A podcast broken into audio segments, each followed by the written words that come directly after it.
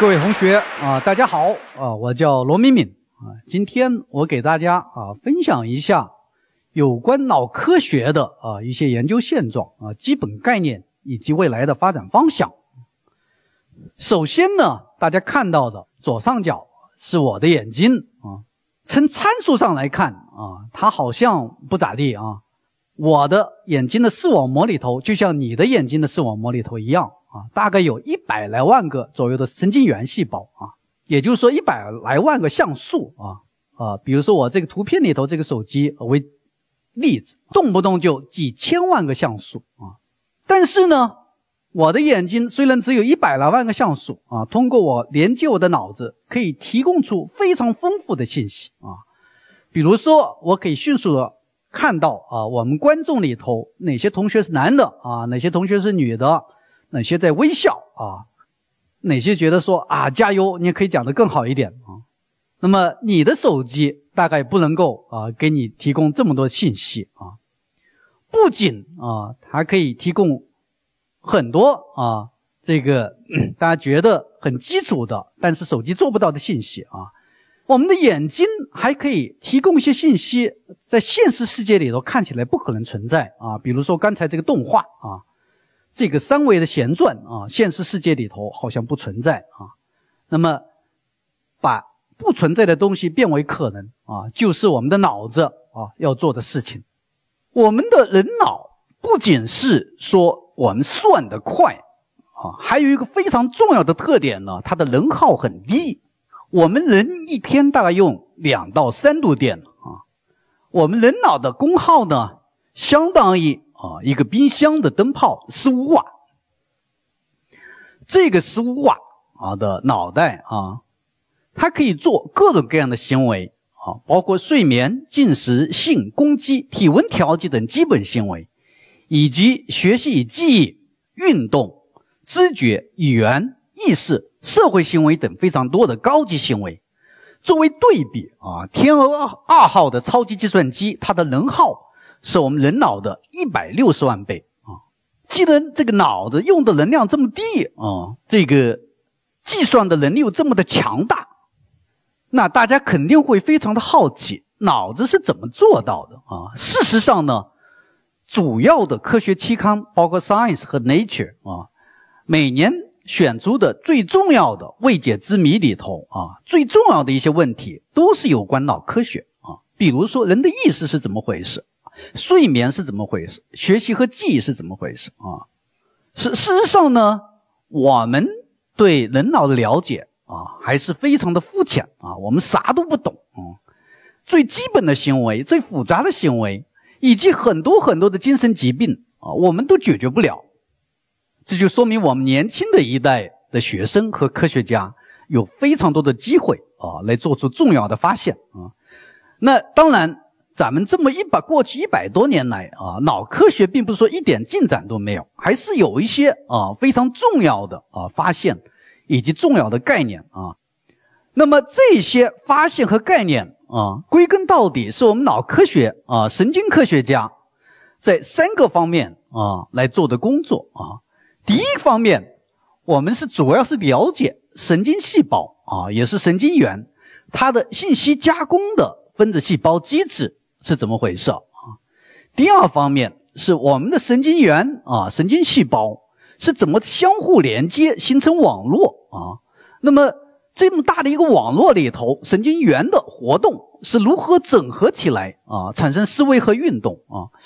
很多重要的啊信息还不清楚，但是我们有一些基本性的概念啊。第一点是我们的人脑啊，就像我们的心脏、我们的皮肤和我们的肌肉一样，主要是由细胞组成的啊。在人脑里头，大概有一半的细胞啊是一种特殊的细胞，我们叫神经元啊。神经元是脑计算的基本单元啊。我们人里头有八百六十一个细胞啊，那么这个细胞呢，它左右分为三部分组成啊，胞体、轴突和树突。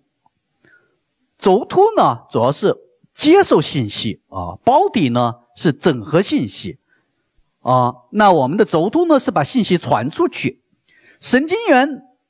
我们刚才讲到是最基本的单元，但是呢，神经元和神经元又很不一样啊。第一点，它们不一样的是它们的形态非常的不一样啊。以树突为例，以是教科书版本的神经元树突的形态啊，你可以看到，比如说有一个很长长的啊顶树突和比较多的啊底树突啊，有的呢像这个普普金眼细胞。有一个厚厚的一层的树突啊，那么这个神经元形态的差别啊，是和功能的差别、以及分子表达的差别，以及啊它们的投射的差别啊特点呢是相关的啊。那么研究神经细胞的分类，研究神经细胞的呃特点、分子细胞的特点啊，是脑科学研究里头最重要的啊一个呃研究方向。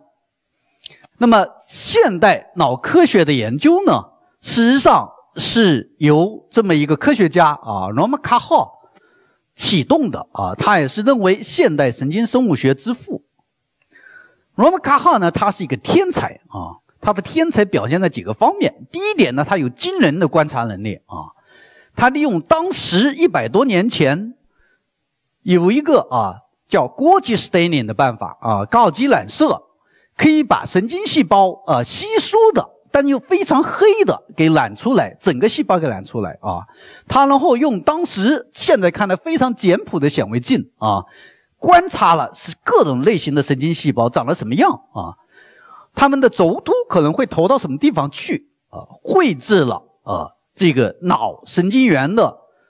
神经细胞的形态和投射啊，这么一个早期的脑图谱啊。那么他的。工作一百多年前的工作啊，到现在为止，也是呃很多神经科学里头的最经典的啊这个发现。那么我们现在很多有关不同脑区的呃神经网络、神经投射，那么都还是用这个所谓的 Romaka 号啊，它的这个特点、它的风格来画这个图谱。那么现在。啊，绘制神经脑图谱仍然是现代神经科学领域里头最重要的一个工作啊，也是最近的很多个国家的脑计划要做的事情。脑图谱它是一个静态的东西啊，但是神经网络它最重要一个特点呢，它是动态的，它的动态表现在两个方面，第一点。神经元呢，它有非常复杂的电活动特征。你的思维啊，不管它是多么的抽象，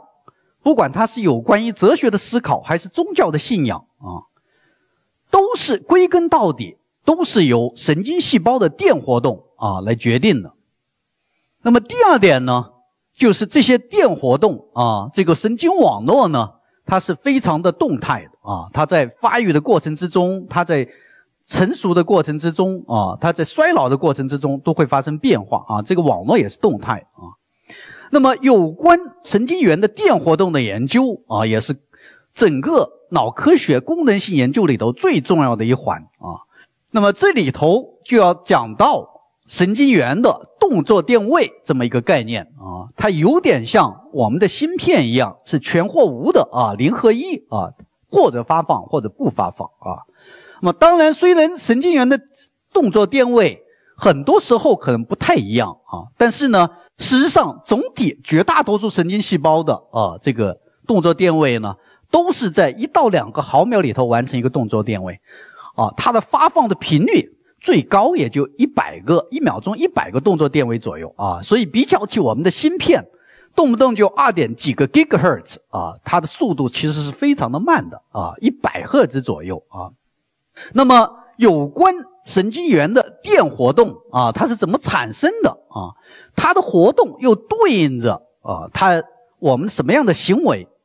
那么到现在为止，是整个脑科学领域里头啊最需要解决的问题。当然，这里头我们要提到啊，这个神经元的产生，实际上可以归根到底用一个简单的数学和电子模型啊 h o t k i n Huxley。啊，他们俩一九六三年获得诺奖啊，那么也是最好的一个例子，就是数学啊和物理可以对神经科学的发展啊产生一个非常重大的啊推动作用。我下面呢，呃，用一个简单的呃视频来给大家看一下啊，一个神经细胞怎么发放啊动作电位。这里头有树突啊，有胞体，然后有个长长的轴突。这刚才亮的那一点呢，是其中的一个神经细胞啊。你可以看到这个动作电位啊，慢慢的传下来成胞体啊，传到轴突啊。如果我们仔细看，我们下面也会讲到这个细胞的膜上，事实上有很多离子通道啊，来产生这个动作电位。下面呢，我用另外一个视频来展示我们的思维啊过程和我们的行为过程之中，我们的神经网络的电活动可能是怎么一回事啊？我们的脑子啊。有非常多的呃神经元，我刚才讲到人脑可能有八百六十一个啊，小鼠可能有七千万个神经元，这些神经元形成一个复杂的网络啊。刚才讲到了这一闪一闪的啊，那么就是这些神经元里头的这个电活动啊，来回的像一个往很多石头往池塘里头砸一样啊，产生的一个复杂的这个活动的方式，来编码我们的行为啊。下面呢，我用呃现实的啊一个实际的例子啊展示一下动物在行为过程之中神经细胞的电活动啊。这里头用的是 Max Schneeder 啊开发出来的微型显微镜，它用的是钙离子探针。我们的神经细胞电活动啊，在发放的过程之中呢，细胞里头的钙离子会增加啊。那么你可以用一个微型的显微镜放在小鼠的头上。插到脑子里头去，小鼠在跑的过程之中啊，你可以观察到下面的神经细胞啊荧光的变化啊，来表征钙活神经元的钙离子浓度的变化啊，也就对应着啊神经元的电活动的变化啊。那么这个小鼠呢，它是在啊自由的啊空间里头啊，头上戴着一个微型的显微镜，大概只有三克左右啊。那么一闪一闪的呢？就是说明了啊，这个细胞在发放动作电位，你可以看到啊，这个一个复杂网络里头啊，细胞在不停的发放。那么我们现在知道啊，这个神经细胞的电活动啊，对于所有不同的行为都是非常的重要的啊。我们也知道，神经细胞电活动的表征是如何表征行为，主要是取决于在复杂网络里头啊，不同脑区的。细胞的有序的发放啊，另外一点我们非常清楚的是啊，这些电活动是如何产生的啊？最重要的概念是这些电活动主要是由离子通道的开放啊和关闭来完成的啊。当然，离子通道有很多，根据它可以所透过的啊离子选择性来分为钠离子通道啊。钾离子通道、氯离子通道和钙离子通道啊，有些离子通道事实上对很多离子都有一定的通透性啊。由于细胞内外啊，神经元、神经细胞的膜内外啊，离子浓度的差别，导致比如说钠离子的开放，导致钠离子进入细胞会兴奋细胞，而钾离子离离子通道的开放呢，会导致细胞里头的钾离子会漏出来，从而抑制神经元。那么这些不同。离子通道的开放和关闭，就会决定神经细胞的啊电活动啊或者膜电位的变化。那么离子通道又可以主要分为两种啊，除了它离子选择性，另外一个两种分别分法呢，一个是电压依赖型的啊，这个神经膜电位的变化会导致这个离子通道的开放或者关闭关闭啊。那么导致动作电位的产生，主要是。有电压依赖型的钠离子通道、钾离子通道啊，依次的开放和关闭所导致的啊。还有些离子通道呢，是我们所谓的啊配体依赖的啊离子通道。比如说，有些离子通道会被谷氨酸所激活，有些离子通道会被乙酰胆碱所激活啊。我们周边的运动神经元一旦激活，会释放乙酰胆碱啊。那么它可以激活我们肌肉上的乙酰胆碱啊离子通道啊，导致我们肌肉的收缩啊。那么在这个研究过程之中啊，我们最新的啊一些研究进展，比如说 McKinnon 啊，他们可以用一些新的技术，比如说电子显微镜啊，观察到单个离子通道的呃形状啊。那么另外一个啊重要的技术进展呢，是 Sackman 和 Ner 他们所开发出来的啊膜片前记录方法啊，可以记录到单个离子通道的开放和关闭。那我们了解到啊，这些离子通道的关闭、开放和关闭是如何产生动作电位，从如何影响神经细胞膜电位的变化，从而影响下一集我们下面会讲到啊神经递质的开放呃释放。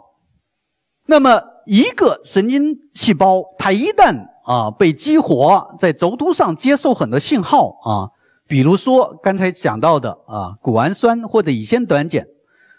等神经递质啊到来之后，这些离子通道打开来，激活这个细胞啊，这些细胞这从而产生动作电位的变化。这些动作电位的变化呢，最终在胞体上被整合起来，产生一个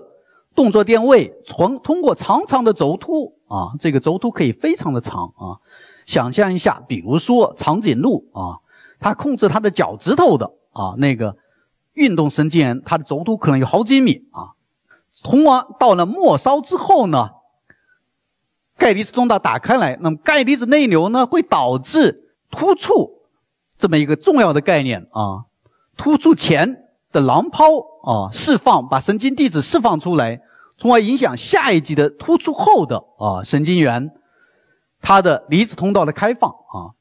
通过这个所谓神经元和神经元之间这一特殊的啊连接，我们突触。那么一个神经细胞就可以把它的激活动啊传到下一级细胞啊，从而影响下一级神经细胞的活动啊。那么在这过程之中，也有好几个啊人，比如说 Henry Dale、Louis，他们认为神经细胞的连接是化学突触。最新的一些研究工作，比如说 s u d o f 他们发现了啊，那么突触里头的很多分子机制啊，分子机器来影响这个神经递质的释放。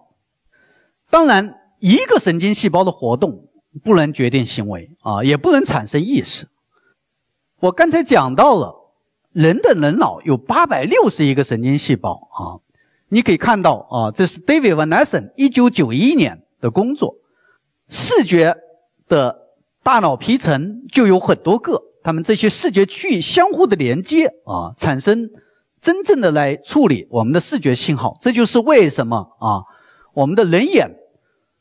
从像素上来说，好像不是那么复杂啊，不是那么强大。它的计算能力非常的强大啊，可以让我们迅速的分辨出，比如说图形的三维形状啊，图形的运动特点、颜色啊等等。在单个神经细胞水平上啊，不同类型的神经细胞、不同脑区的神经细胞如何的相互连接啊，形成一个复杂的网络。那么这个复杂的网络，又是如何在发育、维持、可塑啊、变学习记忆以及衰老的过程之中发生变化啊？是现代神经科学啊一个主要的研究方向啊，来理解神经网络的连接的结构啊，尤其是这个结构不像当年 RAMKHA 那样啊用。简单的显微镜用高级染色来做啊，现在都是用比较强大的啊单细胞啊遗传的方法，单细胞标记以及三维重构啊大规模的图像处理来做这些事儿。神经网络，我们研究的不仅是结构是如何连接的，我们更感兴趣的啊不同脑区它的行为过程之中有什么功能啊？那么。这里头要强调一个比较重要的概念，是所谓的脑功能分区啊。这里头要提到一个加拿大的医生啊，科学家 Penfield 啊，他在做外科手术的过程之中啊，用电极来刺激人的不同的脑区，发现人的大脑皮层不同的区域啊，它事实上有不同的功能分工。比如说，在初级感觉皮层里头啊，这个主要是跟触觉有关。不同的啊，大脑皮层区域，有的是跟比如说头部感觉啊，有的跟肩膀感觉，有的跟手啊，有的是不同的手指啊。你可以非常精确的勾画出人周边的感觉啊，不同区域如何在大脑皮层里头得到体现啊？我们现在啊，神脑科学研究里头一个主要的啊工作是来研究人脑的不同区域跟哪些功能有关。比如说，有些脑区我刚才讲到了，跟初级感觉皮层有关；有些脑区呢，跟躯体的运动有关啊；有些呢，跟视觉有关；有的跟听觉啊；有的甚至跟情绪和高级的复杂的功能。这里头我应该强调啊两个概念。第一点呢，脑功能分区这么一个概念呢，它是有一定的局限性的。比如说，有些脑区跟面孔识别啊很有关系，人的面孔啊，动物的面孔，猴子的面孔啊，面孔里头有男的和女的面孔，可能它可以激活不同的脑区啊，甚至不同的细胞，但是你不能再细分啊。比如说，我脑子里头有没有一个脑区专门来编码我外婆的面孔呢？如果有，有没有编码我外婆微笑的面孔和生气的面孔啊？这个不是一个啊搞笑的一个概念，它是一个事实上有某种哲学意义的探索啊。多大程度上我们可以把脑的功能分区啊？很多时候事实上不能特别的细分啊。第二点呢，同一个脑区往往参与多种功能，同一个行为功能呢也会和很多脑区有关系啊。那么一个真正的复杂。的行为和思维啊，是有很多脑区的相互连接。比如说，这是核磁照片里头啊，DTI 的图像，勾画出来的是不同脑区之间的神经元的轴突是怎么连接起来的啊？这些脑的功能分区以及啊来回的连接，来借导啊一个复杂的思维和行为。我知道啊，在座的很多人都对意识。很感兴趣啊，什么是意识？我曾经和我的母校啊的研究生同学啊在座谈的时候，我问他们一年级的研究生啊，你觉得你这辈子最想做的工作是啥啊？他们都说我很想搞清楚人的意识是怎么回事啊。我说，首先我们想问一下，怎么定义意识啊？意识是否是可以量化啊？比如说，我的意识现在是九。过了一会我的意识现在是七啊，再过一会是零啊，再一回来啊，是否可以量化？意识是否可分啊？比如说我的自我意识，我的外有关外界的意识啊，有关时间的意识啊。如果人的意识可以量化、可以可分的话啊，其他动物是否有意识？猴子是否有意识？小鼠是否有意识？如果有，你觉得低等的动物也可以有意识，那昆虫是否有意识啊？更进一步啊，我想问大家一个问题：如果意识是由于以以神经元为基本单元，在来回的传递信息产生的啊一个信息流，在这个基础之上就可以产生意识，那么这里头就有一个非常。有意思的一个问题，事实上是当年一九六一年，一个俄罗斯的物理学家啊，他提出来的所谓的 China Brain 这个思维实验啊，你把中国的每一个人当做一个神经元，现在的中国的啊，大家都有手机，你可以跟另外一个人来回的传递信息，就像神经元可以通过突触突触传递信息一样啊。那么整个中国十四亿人。是否是可以当成一个人啊？每个人是作为一个神经元啊。那么在这十四亿个神经元的啊这么一个集团里头，是否有一个国家的意识啊？那么全球现在几十亿人组合起来啊，现在也通过互联网啊来回的传递信息，有没有一个全人类的意识啊？或者全球的意识啊？我经常来回思考这个问题：什么叫意识啊？意识是否就是一个信息的来回的反馈产生的一个现象啊？大家现在不用回答啊，你们可以经常思考一下这个问题。那么现在比较热的啊一个概念是脑机接口啊。脑机接口是怎么一回事啊？它所它其实呢是用不同的记录办法啊，比如说脑电，以啊皮层电，以及通过多电极记录记录了的很多个神经细胞的电活动啊，记你脑子里头记录你的神经细胞的电活动啊。那么通过很多个通道记录到很多个地方的电活动，整合起来进行解码。啊，比如说我现在动一下我的右手啊，弯曲一下啊，一堆电极记录我的运动皮层。然后我在这来回动的时候呢，我通过记录啊这个电活动，从而解码说，哎呀，这么我记录了，比如说一千个神经细胞，其中那些神经细胞依次发放的过程中，一个一个特征就是啊我在动手。那么我即便不动手啊，假如我思考的想象我在动手啊。那么通过电活动啊解码出来说，现在我想动手了啊。那么这个信号呢，就可以用来控制一个机械臂啊。那么这个就完成了脑机接口的最重要的啊一个呃前面几个步骤啊。当然还有人的视觉反馈啊。那么脑机接口其实是记录、解码、控制和反馈四个阶段来完成的啊。最重要的啊，要提高脑机接口的效率，当然是大量的记录。大很多通道的记录，电生理记录，尽可能的获取更多的信息啊，然后有更啊聪明的解码的算法，把你的思维里头，你的神经细胞电活动和你的思维给对上啊。它确实是一个工程问题啊，不完全是一个工程问题，它有一个科学问题，就是多大层次上多少个神经细胞的信号可以反馈，可以表征出啊，反映出。人的一个复杂思维啊，我现在有八百六十亿个细胞，我是不是要记录到八百六十亿个细胞才可以知道我的每一个动作背后的神经机制啊，或者是电生理信号的机制？也许用不着啊，我也许一千个通道就行啊，可不可以更低一点啊？多少个通道啊？多快速度的记录可以解码出一个行为啊？这也是脑机接口。和脑科学啊交叉出来的一个重要的一个领域啊，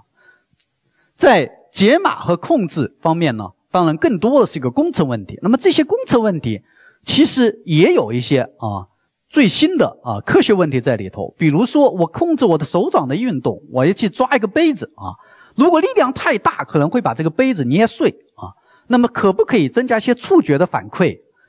啊，再传回来，这样的话，我去抓这个杯子的时候不需要啊，这个机械臂用力不要太猛，刚刚好就行啊。那么这些啊，脑机接口啊，现在是现在啊，脑科学领域以及工程领域里头很多呃交叉的啊重要的有趣的研究方向。除了脑机接口，另外一个概念是脑脑接口啊，如何从一个脑子里头提取信息？啊，把这个信息注入到另外一个脑子啊，从而让一个动物或一个人控制另外一个动物或者另另外一个人的行为或者思维啊。那么，我举我们实验室啊做的这么一个例子，最新的一个简单的研究的例子，我们发现小鼠里头有一个核团，这个核团叫 NMB 啊，它的活动表征了动物的运动速度啊。那我们可以从一个小鼠里头，通过光学记录的办法啊，提取这个核团里头的信号啊，来判断出它的运动的啊速度。那么我们呢，再把这个信号通过光学光刺激的办法啊，注射到另外一个小鼠的 NMB 这个核团啊。左边这个小鼠开始运动之后呢，NMB 会被激活啊。那么我们把这个光信号啊，这个信号解码，通过光刺激到另外一个小鼠的 NMB。那么另外一个小鼠也开始运动起来啊，左边这个小鼠停下来之后，另外右面这个小鼠啊也停下来，从而通过这个所谓的啊全光全脑光学的脑脑界面啊，实现了阿凡达式的啊运动控制这个功能啊。这种工作呢，就说明事实上，如果你可以找对脑区，有比较合适的编码方式和解码方式以及刺激的方式的话。事实上，确实是可以成为一个脑子提取信息，解码，再注入到另外一个脑子啊，实现所谓的脑脑的交流啊。现代脑科学里头啊，另外一个大家比较感兴趣的啊，是内脑计算啊。我们人脑，我刚才讲到了神经细胞的活动频率大概就一百个赫兹啊。我们手机芯片啊，这么一个简单手机芯片，往往是几个 gigahertz 啊。为什么人脑啊可以做的比我们的电脑更好啊，而且能耗更低？我们现在知道啊，人脑的强大有几个主要的原因。第一点呢，就是大规模的并行计算啊。我们通过八百六十亿个神经细胞啊，在人至少又可分为几百个脑区同时的计算啊。通过这个模拟信号啊和数字信号，这个动作电位全或无来实现啊。第二点呢，这个神经网络呢有。精细的连接，而且可以动态的调整啊，通过这个学习来调整这个连接的权重。第三点呢，和我们的电电脑不一样啊，电脑是计算 CPU 啊，存储是我们的硬盘啊，我们的脑子是计算和存储是一体的啊。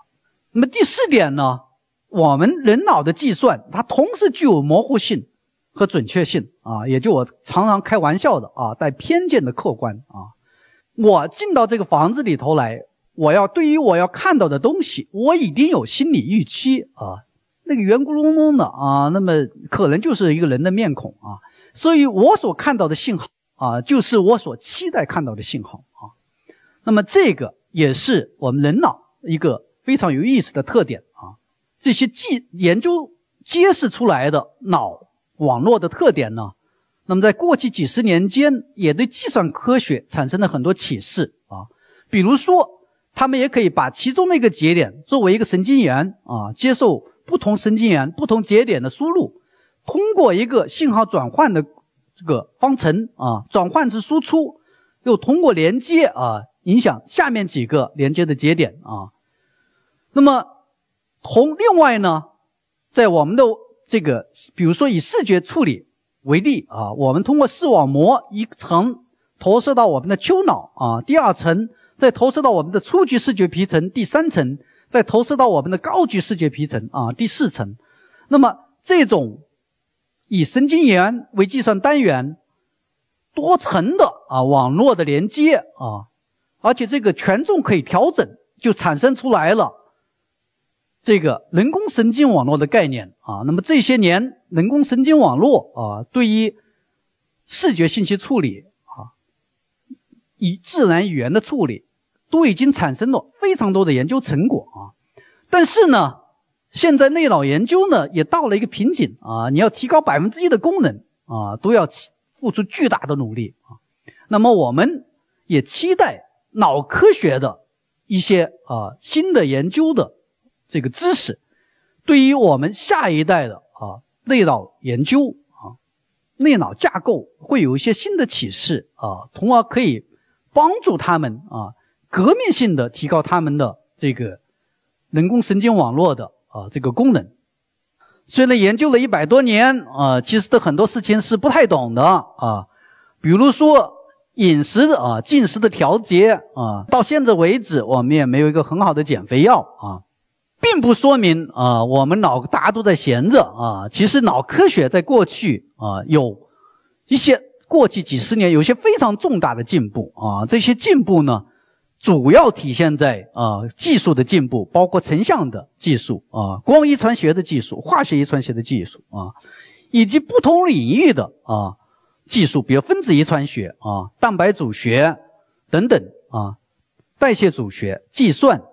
科学。光学、电子、化学啊，那这些技术整合起来，现在允许我们准确的追踪很多脑区的电活动啊。可我们可以刺激，我们也可以抑制神经细胞啊，我们也可以大规模的记录神经细胞，来解析啊。通过这些技术解析神经环路与行为的啊因果关系，不完全是相关性，而且是因果关系啊。我下面举几个例子啊。第一点，我刚才讲到了啊，大规模的记录，不仅是对于我们理解啊，脑神经网络如何是编码外界的刺激，以及我们的思维很重要。它对于脑机接口也是一个非常重要的技术啊。那么过去十多年间啊，大规模的多通道的记录，比如说 NeuroPixel，动不动就几千个通道啊。那么对于我们大规模的记录啊，这个通道数、通量有极大的提升啊。另外一点呢，我举一个我们清华大学的戴琼海老师啊开发出来的。大面积的透镜啊，一个透镜就八公斤啊，它可以看到啊厘米面积啊几万个细胞的啊，通过光学成像的办法啊，几万个神经细胞的啊活动的特点啊，不仅是大啊，我们国内啊，比如陈和平老师开发出来的微型的显微镜，双光子显微镜啊，也允许我们在自由移动的小鼠里头。通过双光子这个精细的光学成像来观察很多个神经细胞的电活动啊，还有啊，我们北京大学的李龙李云龙老师啊开发出来的一些光学探针，让我们可以看到很多种类型的神经递质在运动的过程之中啊，清醒的运动的小鼠的过程之中，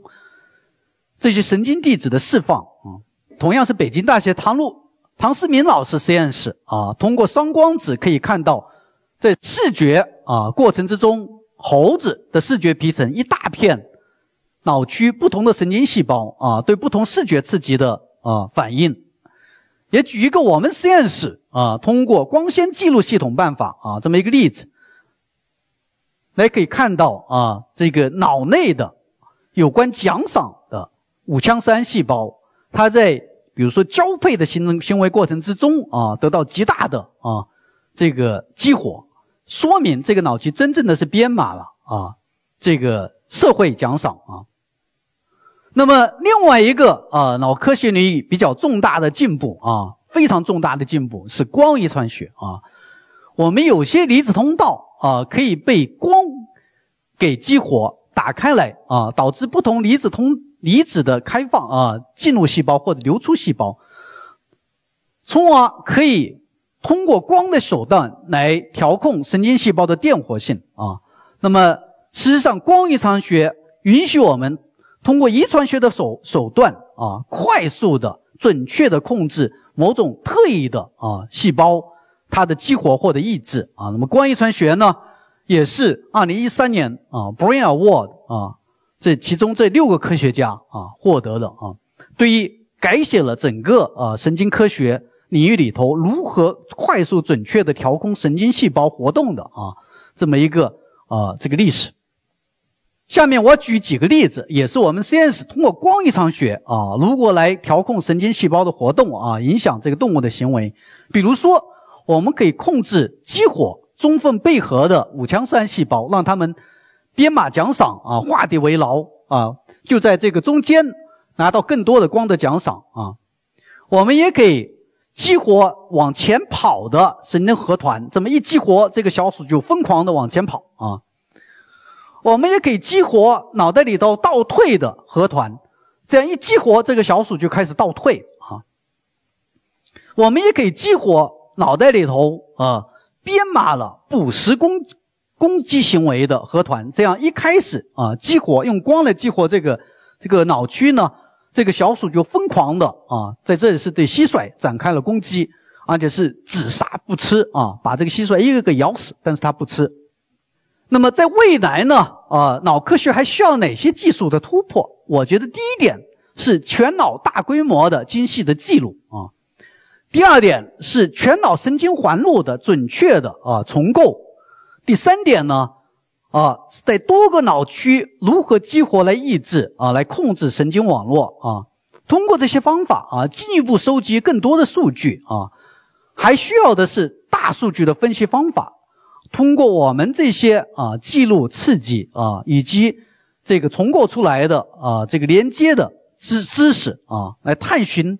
脑的计算的啊基本原则啊。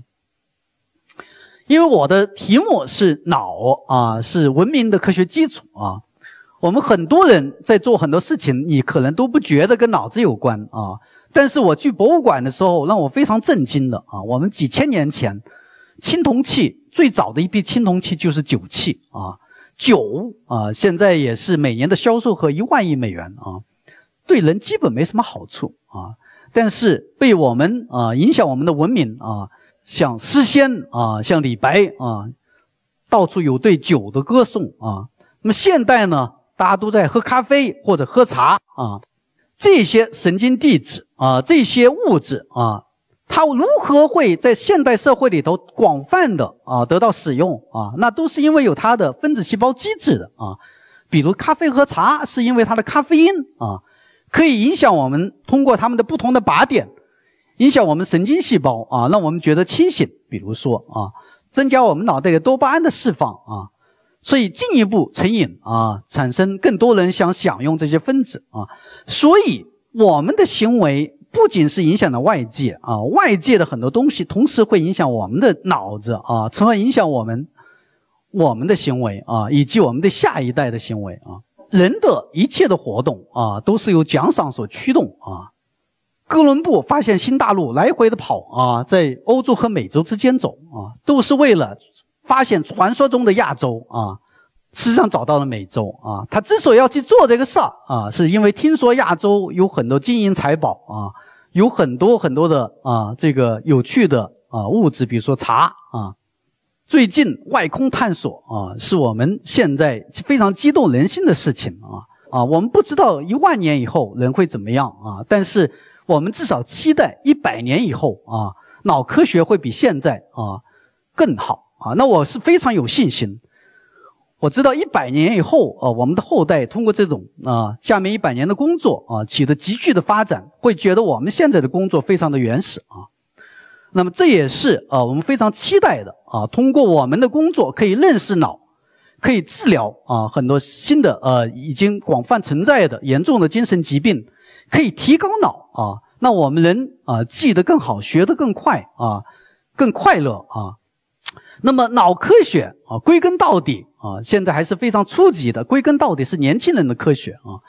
我们有很多很多的技术进步啊，那我们觉得脑科学会有非常重大的啊，下面几十年间重大的发展啊。归根到底是我们年轻人，我们的啊朋友们，年轻的朋友们可以做出重大发现的科学啊。我们希望我们有更多的年轻人加入脑科学的研究。